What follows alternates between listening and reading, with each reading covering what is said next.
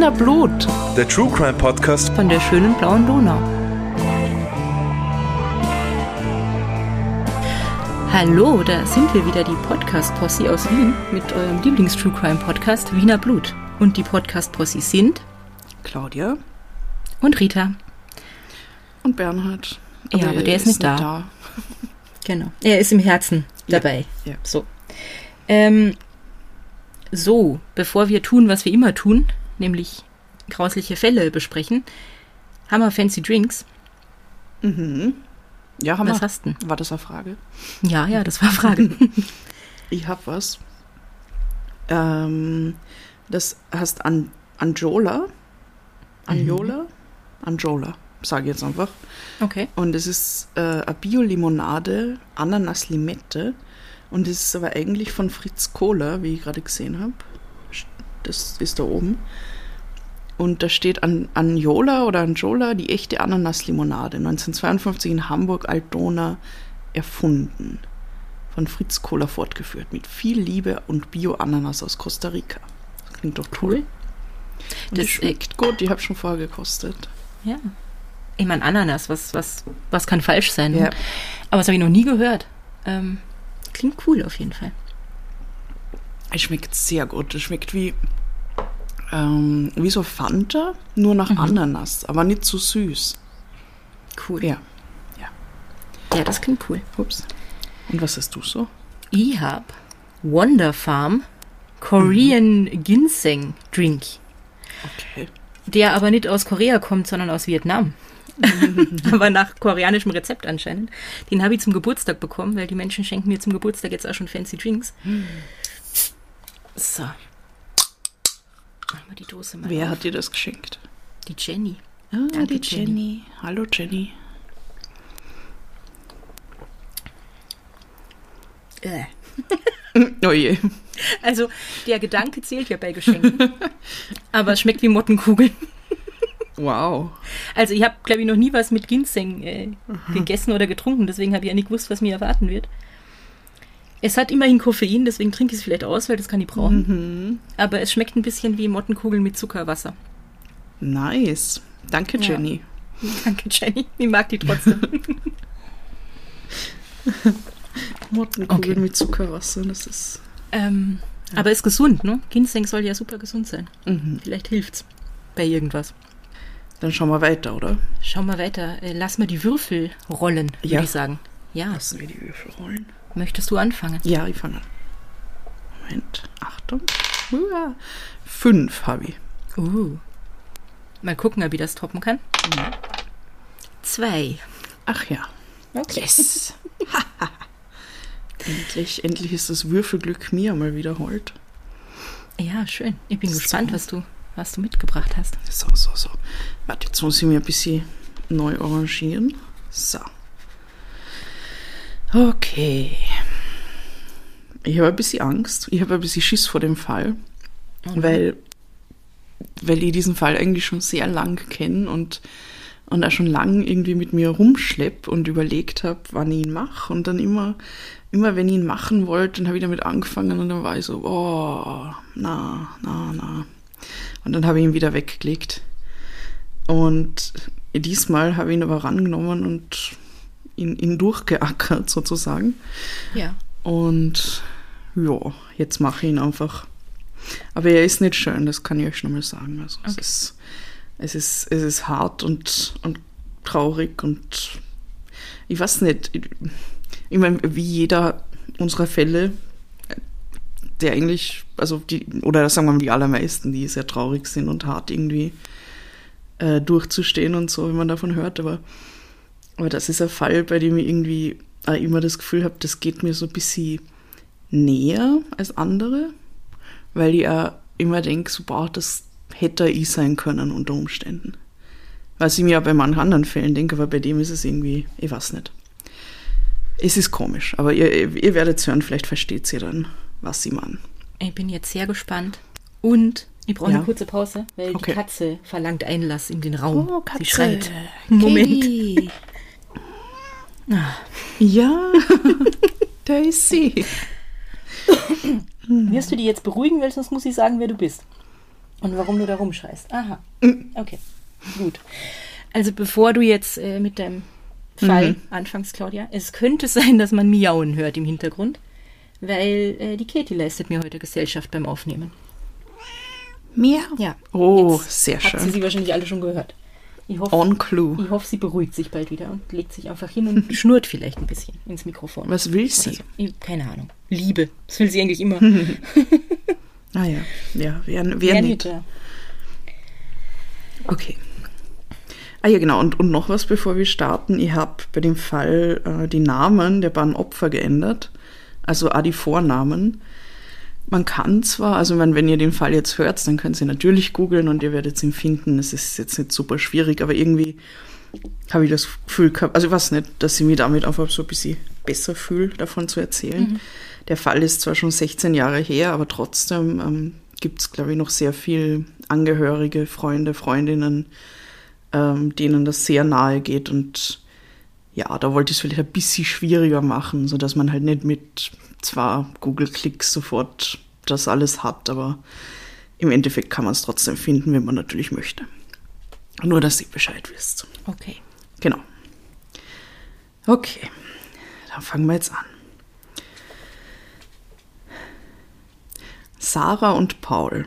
Das sind zwei junge Menschen, die mitten im Leben stehen. Sie sind schon länger ein Paar und haben beide studiert. okay. Oh Mann. Halt die Klappe. Okay. Ähm, der Paul hat gerade seine Doktorarbeit erfolgreich abgeschlossen und jetzt wollen sie sich ähm, beide eine gemeinsame Auszeit gönnen und sie wollen ihren großen Traum verwirklichen, nämlich eine Weltreise zu machen. Am 16. November 2005 brechen die beiden auf. Sarah ist zu diesem Zeitpunkt 25 Jahre alt und ihr Partner Paul ist 28. Sie planen eine mehrmonatige Reise, die erst im Mai 2006 dann in Wien wieder enden soll. Sarah und Paul haben sich gründlich auf ihre Weltreise vorbereitet. Sie haben recht viel recherchiert, geplant, Flüge gebucht, sich irgendwie informiert über alles Mögliche und sich natürlich monatelang darauf gefreut. Ihre Reise startet dann ähm, vermutlich, das kann ich nicht genau sagen, aber es würde von den Reisedaten am meisten Sinn machen, in, entweder in Mittel- oder in Südamerika. In welchem Land genau kann ich leider nicht sagen, das habe ich nicht rausfinden können. Äh, es gibt ein Foto, ähm, das man im Internet findet von den ersten Wochen ihrer Reise, also irgendwo, wo sie schon auf ihrem, auf ihrem Trip sind. Da sieht man zwei junge Menschen, die sitzen am Strand. Sarah umarmt Paul, sie legt ihren Kopf auf seine Schulter. Beide strahlen total glücklich in die Kamera. Also man sieht, sie sind mitten in ihrem größten Abenteuer und genießen die Zeit extrem. Am 20. Jänner, also das ist 2006 jetzt, äh, erhalten die Eltern der beiden ein Mail von ihren Kindern. Die beiden sind inzwischen in Bolivien angekommen. Sie wollen dort noch die Isla del Sol, das ist eine Insel im Titicaca-See, besuchen und dann wollen sie am nächsten Tag weiter in die bolivianische Stadt La Paz fahren. Von dort soll es dann mit dem Bus äh, über den Landweg bis nach Santiago de Chile, also der Hauptstadt Chiles, weitergehen, weil von dort wollen sie am 6. Februar, also in, äh, in 13 Tagen, äh, ihren Flug nach Sydney, Australien antreten. Also dann verlassen sie Südamerika und wollen halt als nächsten Kontinent da Ozeanien abklappern. Äh, die Mutter von Paul antwortet dann noch auf das Mail und schreibt ihm, Hoffentlich ist es in Bolivien nicht gefährlich. Ich höre immer so viel von Entführungen. Passt gut auf, bitte und bewegt euch nicht so weit weg von Sicherheitseinrichtungen des Ordnungsstaates. Und Paul antwortet seiner Mutter dann noch, also er beruhigt sie, er schreibt ihr so, wir sind heute nach Bolivien, nach Copacabana gefahren. Das ist eine Stadt am, am Titicacasee, also von dort sind sie dann auf diese Isla del Sol übergesetzt. Ähm, soweit ist hier alles klar. Die Menschen sind in diesem Ort wirklich keine Bedrohung. Im Gegenteil. Heute waren fest und alle eigentlich sehr ausgelassen. Das mit den Entführungen ist, glaube ich, Kolumbien, aber auch dort nur in ein paar Regionen. Der Punkt ist halt, dass Südamerika ein riesiger Kontinent ist und man deshalb so viel hört. In Wirklichkeit wollen die Leute hier in den meisten Orten auch einfach in Frieden leben. Es ist das letzte Mal, dass die Eltern von Paul und Sarah von ihren Kindern hören. Zwei Tage nach ihrem letzten Mail-Kontakt werden die beiden dann im Bus von Copacabana, also am Titicacasee, nach La Paz gesehen. Sie sind also weiterhin auf dieser Route unterwegs, von der sie ihren Eltern geschrieben haben. Gegen 13 Uhr sehen dann weitere Zeuginnen und Zeugen sie noch in La Paz, in einem bestimmten Viertel. Sie sind also sicher dort angekommen. Zwei Stunden später werden dann aber hohe Geldbeträge von ihren Bankkonten abgehoben. Die beiden Familien in Österreich beginnen sich zu sorgen, als sie keine Updates mehr von ihren Kindern erhalten. Weil eigentlich müssten die beiden ja jetzt laut Plan schon auf dem Weg Richtung Chile sein. Auch die Kontobewegungen geben Grund zur Sorge. Es werden nämlich jeden Tag in verschiedenen bolivianischen Städten jeweils die Maximalbeträge von den beiden Konten von Sarah und Paul abgehoben. Zuerst in La Paz, dann in Oruro, dann in der bolivianischen Hauptstadt Sucre, dann in Cochabamba, also immer wieder in anderen bolivianischen Städten. Und in Städten, die ja gar nicht auf ihrer Reiseroute gewesen wären, oder? Genau, ja, ja genau. Sie wollten von La Paz dann ähm, direkt weiterreisen mhm. Richtung Chile, ja. Ähm, am 6. Februar hätte das Paar dann seinen Flug nach Australien antreten sollen, das habe ich erwähnt aber die beiden sind nicht unter den Passagieren. Also das ist dann noch einmal praktisch die Bestätigung dafür, okay, wir müssen uns wirklich Sorgen machen. Und anscheinend waren sie davor immer sehr regelmäßig in Kontakt mit ihren Eltern und ihren Freundinnen und Freunden, also über Mail halt. Und mhm. ähm, seit dem 26. Jänner ist der Kontakt halt komplett abgerissen. Am 8. Februar lassen die Familien in Österreich dann ihre Konten sperren.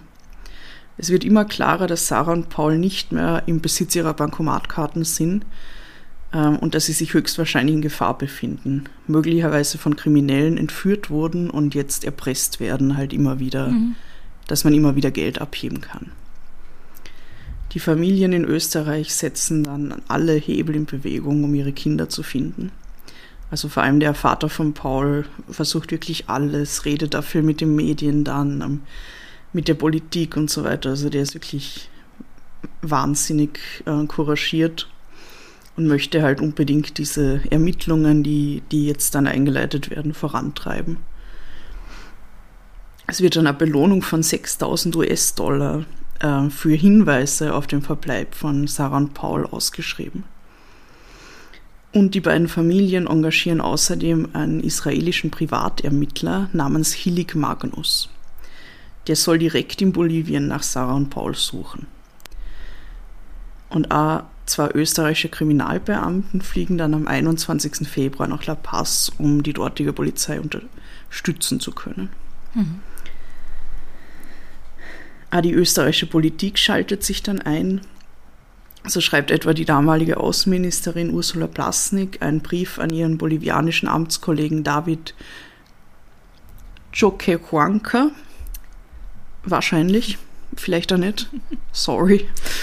Ähm, auf jeden Fall appelliert sie in diesem Brief an ihn und die Polizei, wirklich alles zu unternehmen, um die beiden zu finden. Ähm, auch der damalige Bundespräsident Heinz Fischer schreibt dann an den damaligen bolivischen Präsidenten äh, Evo Morales. Und der versichert ihm dann daraufhin, dass dieser unter Anführungszeichen bedauernswerte Vorfall, wie er sagt, so schnell wie möglich aufgeklärt wird. Anfang März gelingt es dann der bolivianischen Polizei, ähm, Aufnahmen zu sichern, und zwar vom, ähm, also vom Bankomaten, wo gerade eine unbekannte Person Geld von den beiden Konten des Paares abhebt. Genau, und auf den Aufnahmen sieht man halt eine unbekannte Person ähm, es gelingt ihnen aber vorerst nicht, diese zu identifizieren oder gar zu finden. Mhm. Aber man sieht mal, es sind nicht Paul oder Sarah, natürlich. Dann kommt der Riesenschock für die Angehörigen.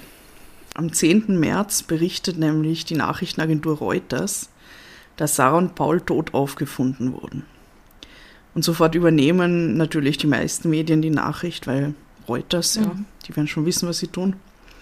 Aber wenig später wird dann klar, dass diese beiden Leichen, die man da gefunden hat in La Paz, ähm, die sind schon seit circa 18 Monaten tot. Und dadurch können sie halt auf keinen Fall die beiden sein. Oh, come on. Also, ja. als ob das nicht schon schlimm genug wäre, dass sie das aus den Nachrichten erfahren. Und hm. dann es nicht einmal.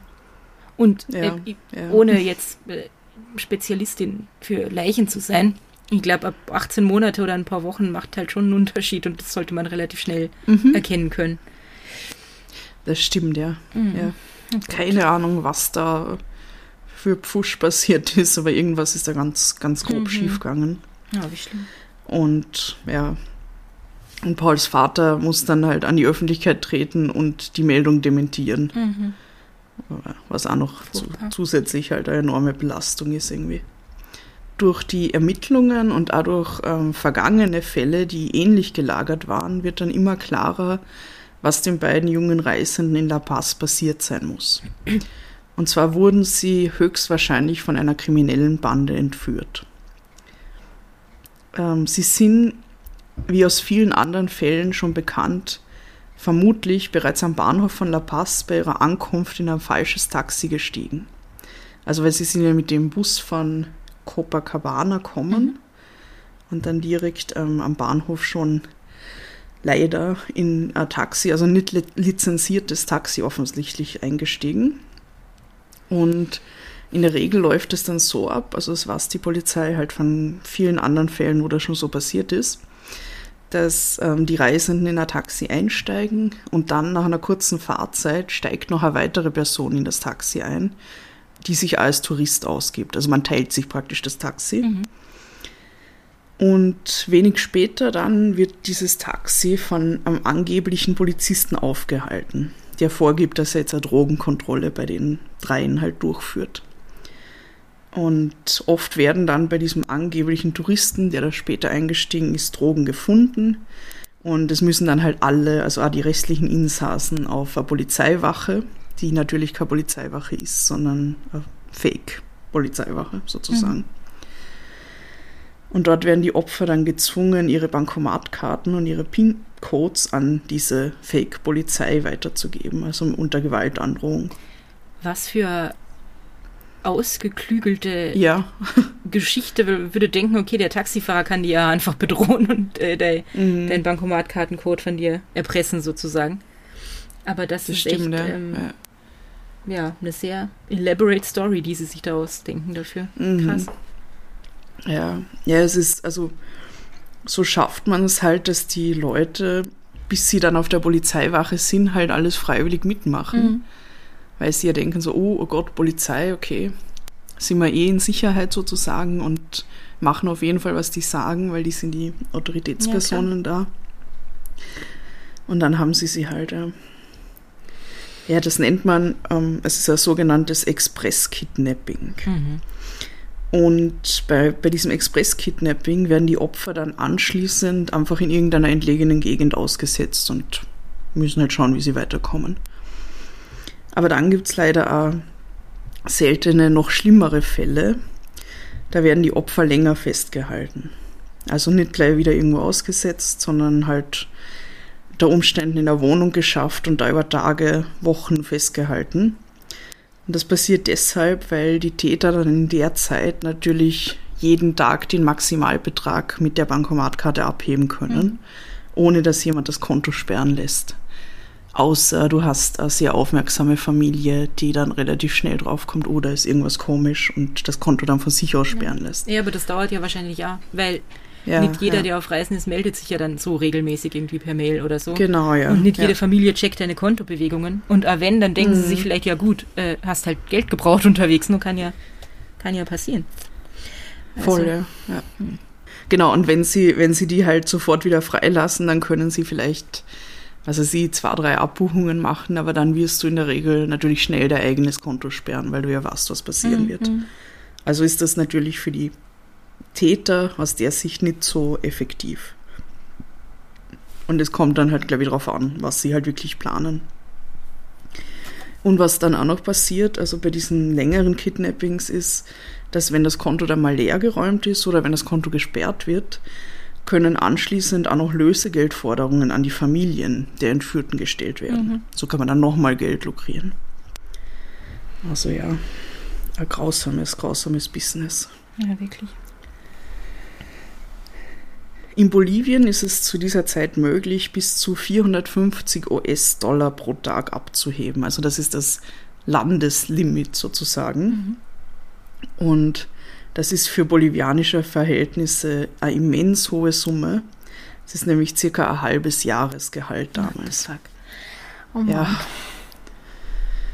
Und da liegt eines der großen Probleme an der Sache. Mhm. Aber da werden wir später noch drauf eingehen.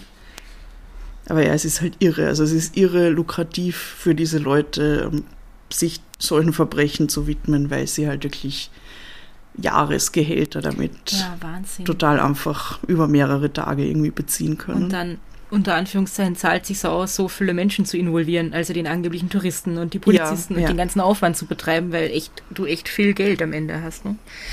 Genau, ja, deshalb stecken da wirklich organisierte Banden dahinter, also wo halt viele Leute, wie du sagst, daran beteiligt sind ähm, und irgendwie auch der Aufwand betrieben wird, zum Beispiel in unterschiedlichen Städten Geld abzuheben, damit man so tut, als würden die eh noch rumreisen und solche Sachen. Mhm. Weil das zahlt sich halt alles aus, weil es am Ende urviel Geld ist. Kann man auch noch gut unter, was weiß ich, zehn Leuten aufteilen ja, oder so. Ja.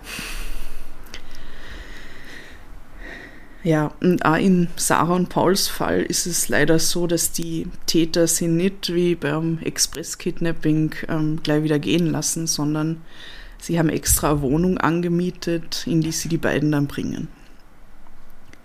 Und in dieser Wohnung befindet sich zu dem Zeitpunkt bereits ein weiteres Opfer der Bande, also mit dem sie genau dasselbe abgezogen haben. Und zwar ist das der ba äh, spanische Tourist Rafael. Raphael äh, verschwand bereits fünf Tage zuvor in La Paz. Äh, wir wissen nicht genau, was sich in dieser Wohnung dann wirklich abgespielt hat. Äh, wir wissen auch nicht wirklich, ob Raphael und ähm, Sarah und Paul irgendwie ähm, überhaupt bemerkt haben, dass sie zu dritt sind in der Wohnung, weil sie waren nämlich in unterschiedlichen Räumen anscheinend. Okay. Aber sicher ist nur, dass die drei Opfer dort tagelang festgehalten werden, äh, während man halt weiter ihre Konten leer macht, leer räumt. Mitte März gibt es dann endlich einen Fahndungserfolg. Die bolivianische Polizei gibt dann bekannt, dass drei mutmaßliche Mitglieder einer Bande festgenommen wurden, die unter dem Verdacht stehen, am Verschwinden von Paul und Sarah beteiligt gewesen zu sein. Der mutmaßliche Kopf der Bande, das ist ein Mann namens Ramiro Milan Fernandez, der ist weiter flüchtig. Fernandes ist für die Polizei kein Unbekannter. Er soll nämlich bereits mehrere Touristinnen und Touristen entführt haben. Also hat die Nummer schon ziemlich oft abgezogen. Mhm. Und er ist es auch, den man auf diesem Überwachungsvideo sieht, wie er Geld abhebt von den beiden Konten.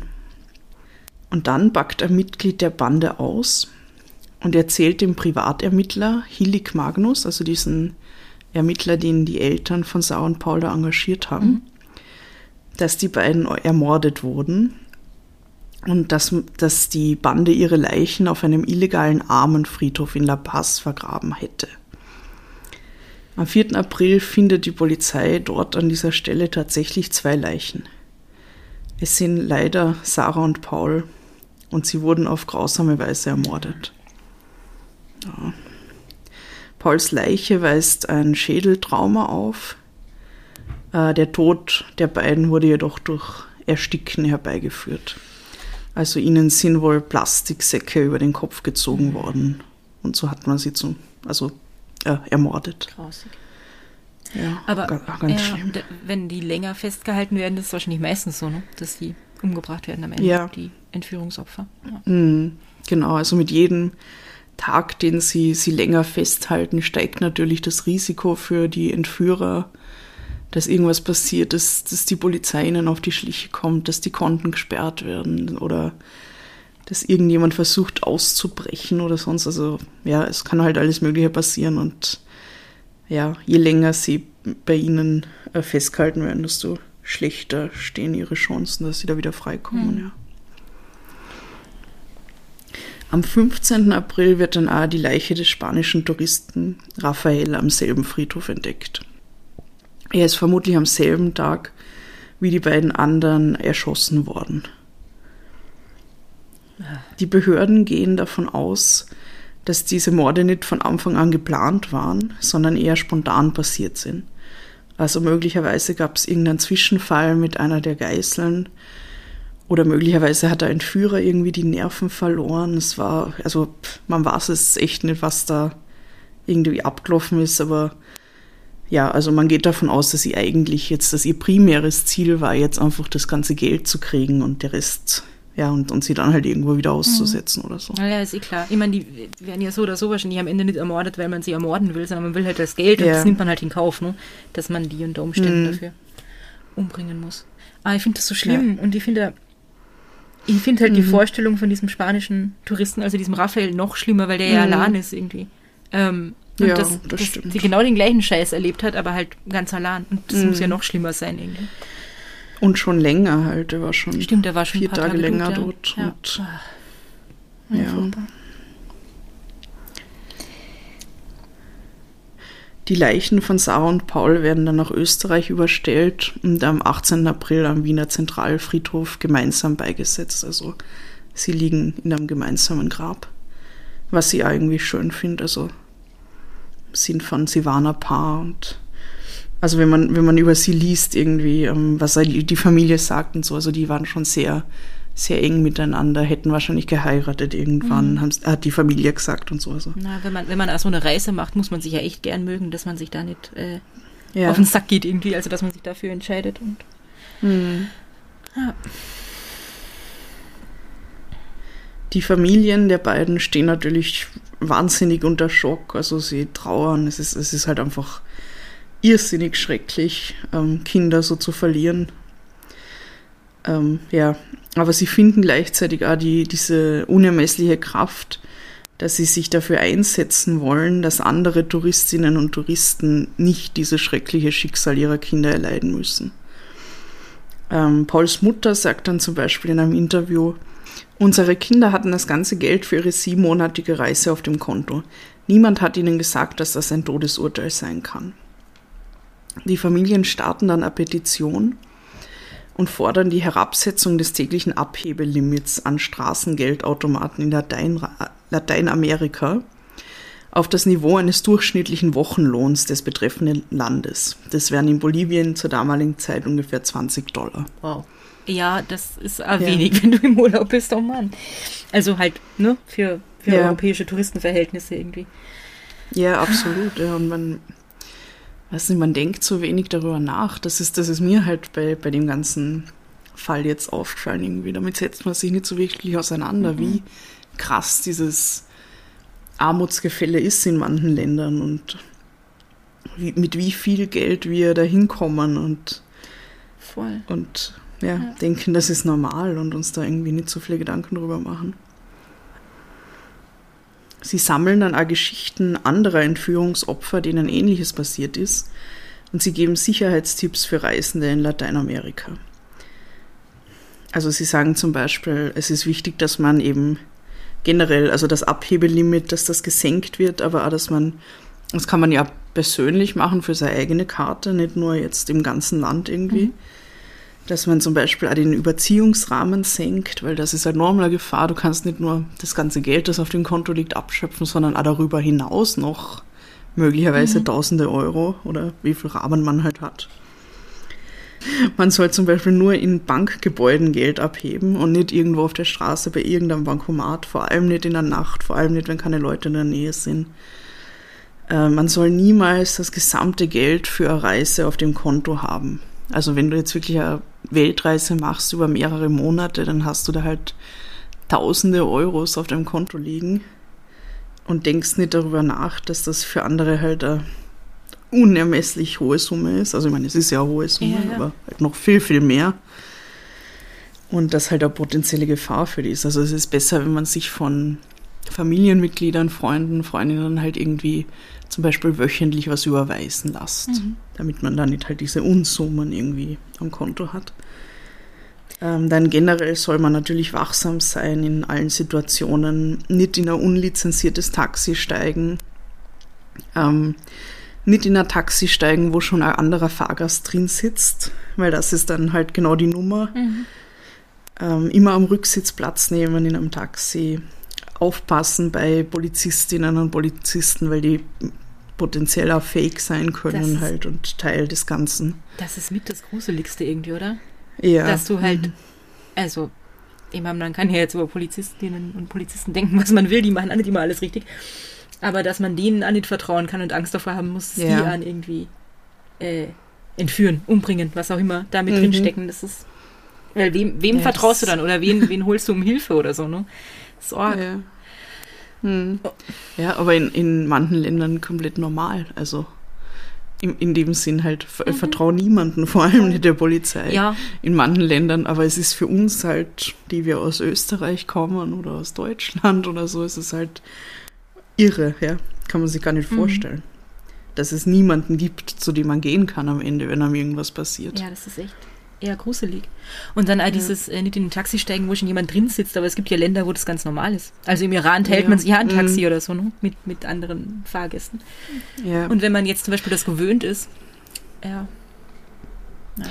Eh, und vor allem, also in, in, in dieser Masche, die, also diesem, diesen Trick, den sie da halt immer durchziehen, ist es jetzt so, dass du drin sitzt und dann steigt jemand anders dazu. Mhm. Und das ist halt, ich meine, was willst du da tun? Du kannst dir nicht sagen, okay, na, du steigst jetzt nicht ein oder ja, oder halt schwer. Schwer, also ja, das, das, macht man schwer, ja. Schwer, dann wieder rauszukommen genau. in der Situation. Weil, weil man denkt, das ist normal, man will vielleicht einen anderen Touristen irgendwie nicht äh, ja. stehen lassen, der in einer ähnlichen Situation ist oder so.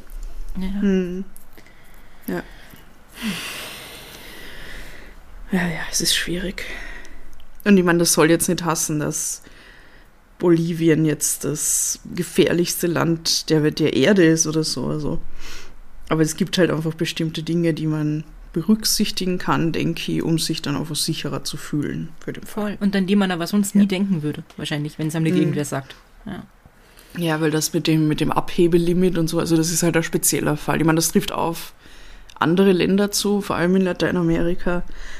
Aber das hast du zum Beispiel jetzt woanders nicht. Also wenn du jetzt, was weiß ich, nach Asien fährst oder so, spielt das wahrscheinlich jetzt nicht so eine Riesenrolle. Mhm.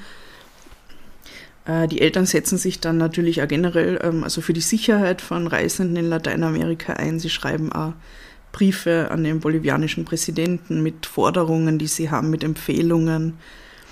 Und sie fordern darin auch vor allem, dass äh, diese Art von Verbrechen in Bolivien ernsthafter verfolgt werden soll und es soll mehr gegen diese oft schon lang bekannten Banden unternommen werden. All das bringt natürlich ihre Kinder nicht zurück, aber es schützt vielleicht andere vor, vor diesem schrecklichen Schicksal. Im August 2006 wird dann schließlich der Kopf der Bande, also dieser Ramiro Milan Fernandez, verhaftet. Und zwar, also ich glaube, er wird bei irgendeiner anderen Straftat zufällig erwischt und dann haben sie ihn endlich. Mhm. Im Prozess wird er dann als Drahtzieher der Morde zu 30 Jahren Haft verurteilt. Ähm, es werden noch, glaube ich, ähm, ich glaube, drei oder vier weitere Personen verurteilt, die aber geringere Strafen kriegen. Also er ist wirklich der, der Hauptschuldige, der dann auch den Mord in Auftrag gegeben soll, den dann andere Bandenmitglieder ausgeführt haben. Und was interessant ist, was sie aber nicht wirklich einordnen kann, ist, dass 2011 wird der Ramiro Milan Fernandez dann tot in seiner Zelle in, im Gefängnis aufgefunden. Okay. Angeblicher Suizid. Aber ja, ja weiß man halt dann nicht so genau. Keine Ahnung. Ja, der ist ja immer kompliziert mit so Bandenrivalität vielleicht auch noch und so ja, Zeugs. Ja. Ähm, ich finde es interessant, also weil er ja offensichtlich der Drahtzieher ist und die Morde in Auftrag mhm. gegeben hat und so. Ich hätte nicht erwartet, dass er selber zum Bankomat geht, um das Geld abzuheben. Ich Stimmt, hätte eigentlich erwartet, dass der wirklich irgendwo sitzt und halt Leute für sich arbeiten lässt, sozusagen, und sich das Geld bringen mhm. lässt und so. Ich finde das interessant, dass man den auf diesem ähm, Überwachungskamera-Ding oder was auch immer ähm, gesehen ja. hat. Das ist wahr, ja.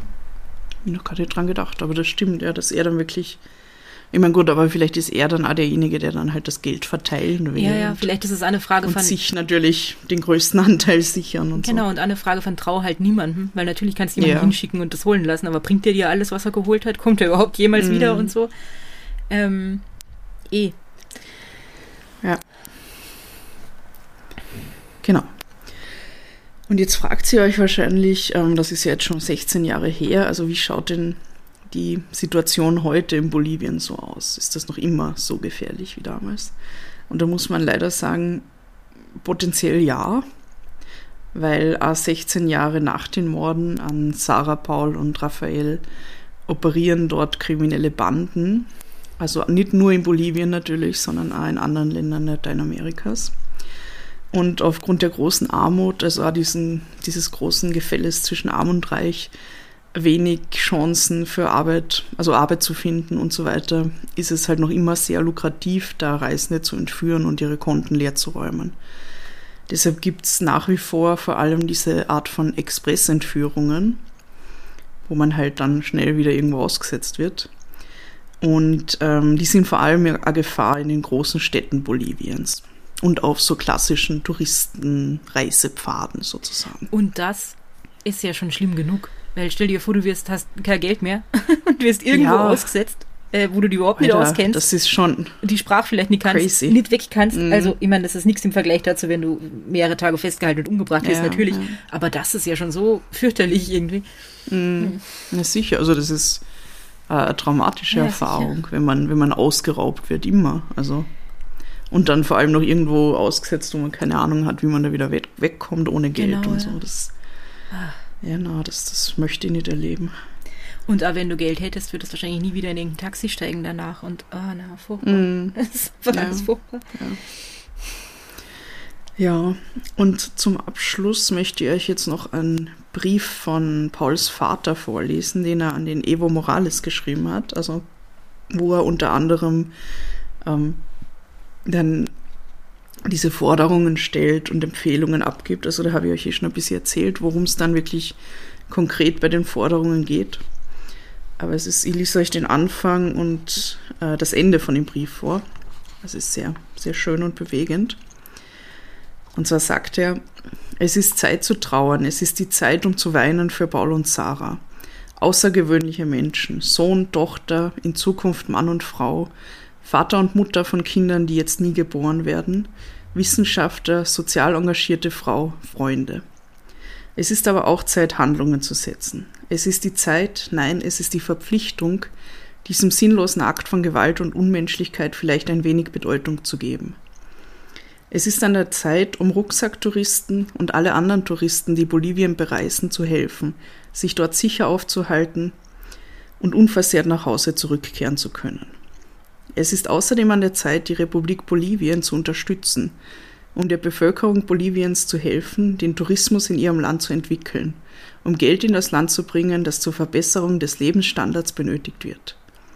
In einem Land mit dieser Kultur, dieser Geschichte und diesen Naturschönheiten sollte das leicht möglich sein. Es ist eine Tatsache, dass das Überwinden von Armut auf der Welt die Zahl solcher kriminellen Handlungen reduzieren, aber leider nicht verhindern könnte. Diese kriminelle Tat der Ermordung unserer beiden noch jungen, daran unschuldigen Kinder hätte aber verhindert werden können.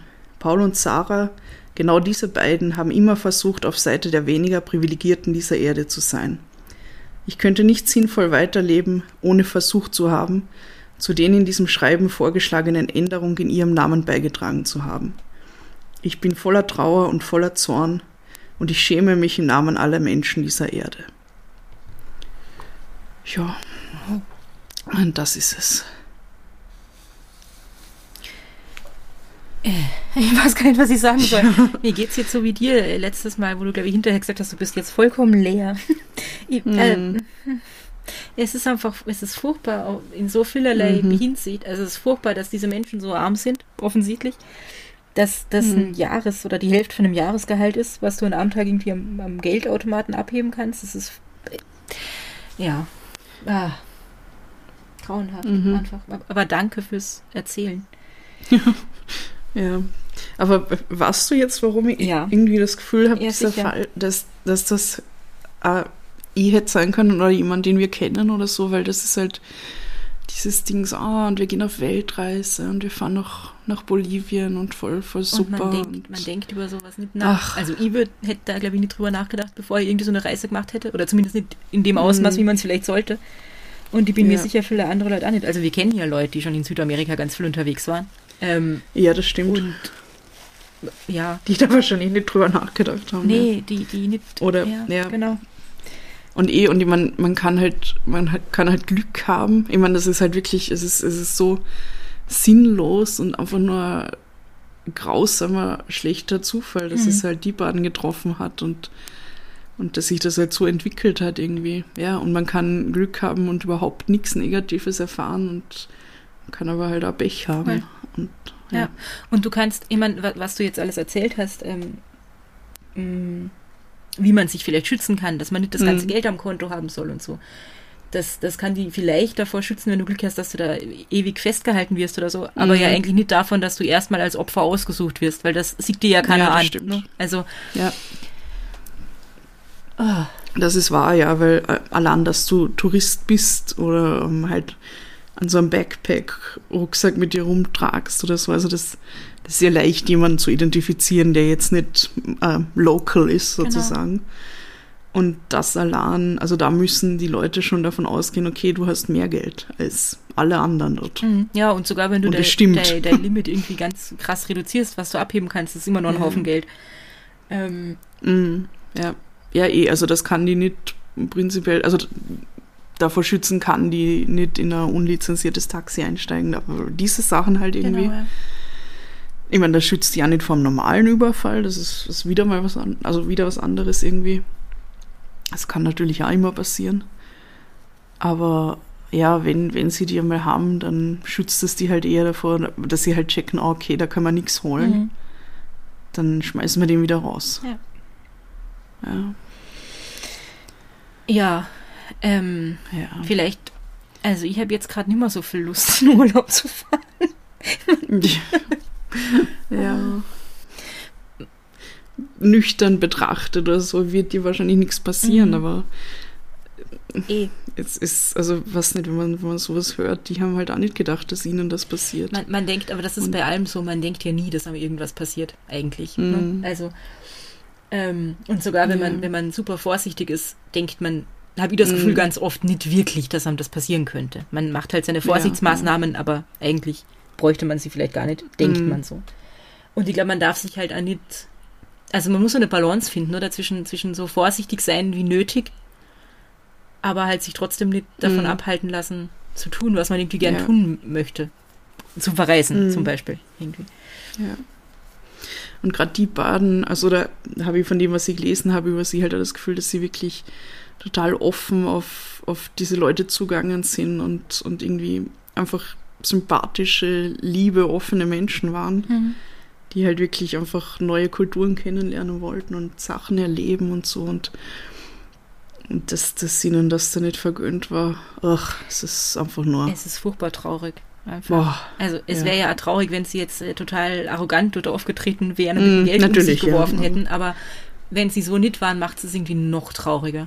Also. Mm, ja. ja. und auch Leute, also die, die Eltern haben immer betont, ne, sie haben sich natürlich vorbereitet, mhm. aber äh, und, und sind da nicht leichtfertig irgendwie in Situationen reingeraten und sie waren auch nicht auf irgendwelchen ähm, jetzt Schleichpfaden oder so unterwegs, sondern wirklich auf den Trampelpfaden, die halt alle die Touristen da in Südamerika so ablaufen mhm. irgendwie. Also diese Isla del Sol und La Paz und so, bla bla bla. Also das ist halt nichts nichts Außergewöhnliches, dass man dort abhängt als Tourist. Ja. Ja, und, und ja. ja. wie schnell passiert das, dass du wahrscheinlich in so ein unlizenziertes Taxi steigst, weil du nicht genug aufpasst, weil du vielleicht müde bist, weil du einfach nur schnell mhm. in ein Taxi steigen willst, halt, weil, keine Ahnung. Ja. Also.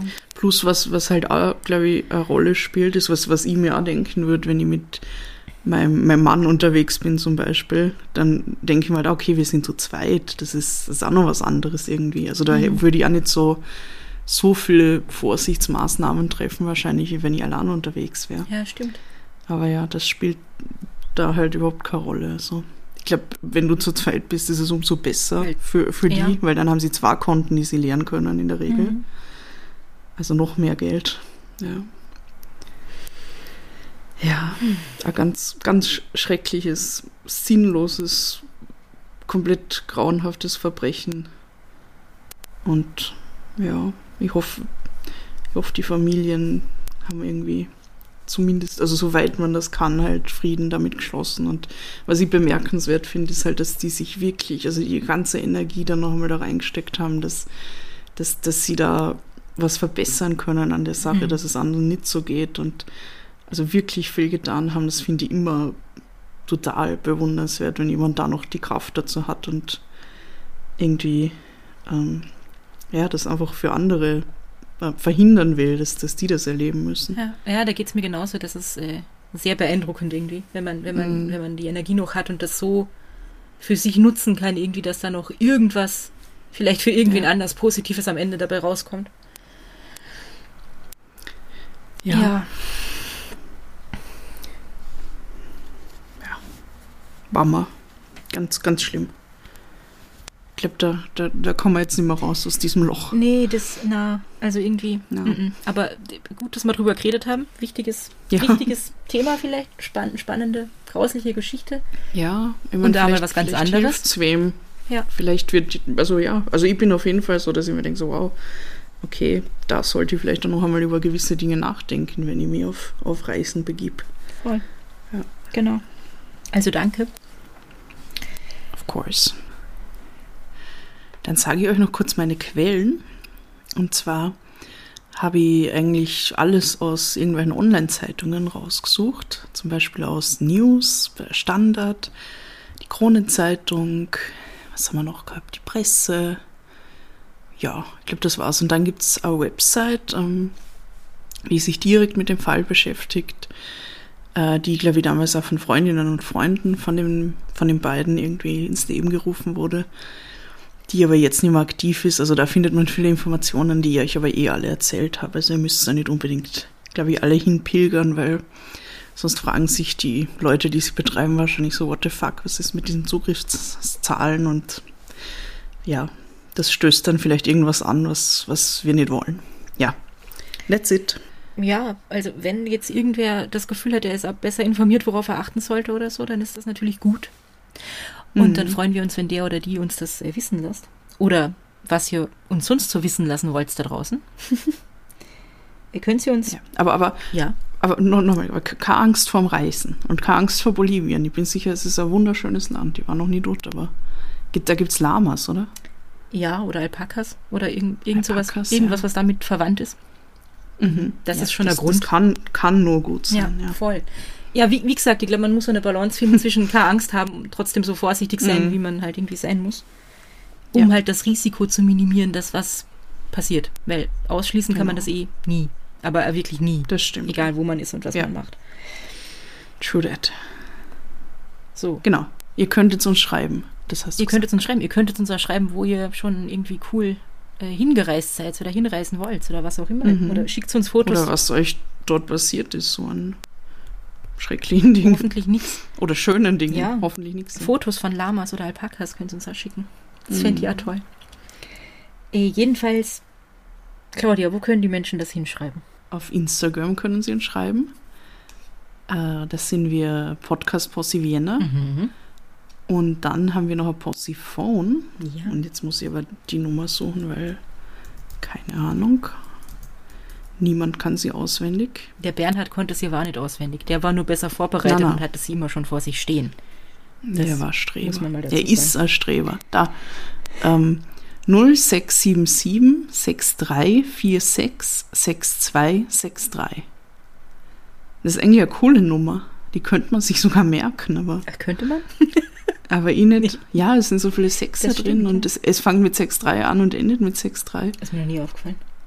Na, mir auch nicht. Interessant. cool. Äh, WhatsApp, Signal, Telegram, SMS, Sprachnachrichten, Videos. Schickt uns, was ihr uns schicken wollt. Wir freuen uns. Mhm. Ruft's nicht an. Ja. Na bitte. Ach, ja dann. Ja dann. Dann, ja. dann beenden wir das für heute. Mhm. Dann sagen wir noch. Habt's, habt's euch lieb, lieb und, und habt's, habt's uns, uns gern. gern. Bye. Baba. Ciao.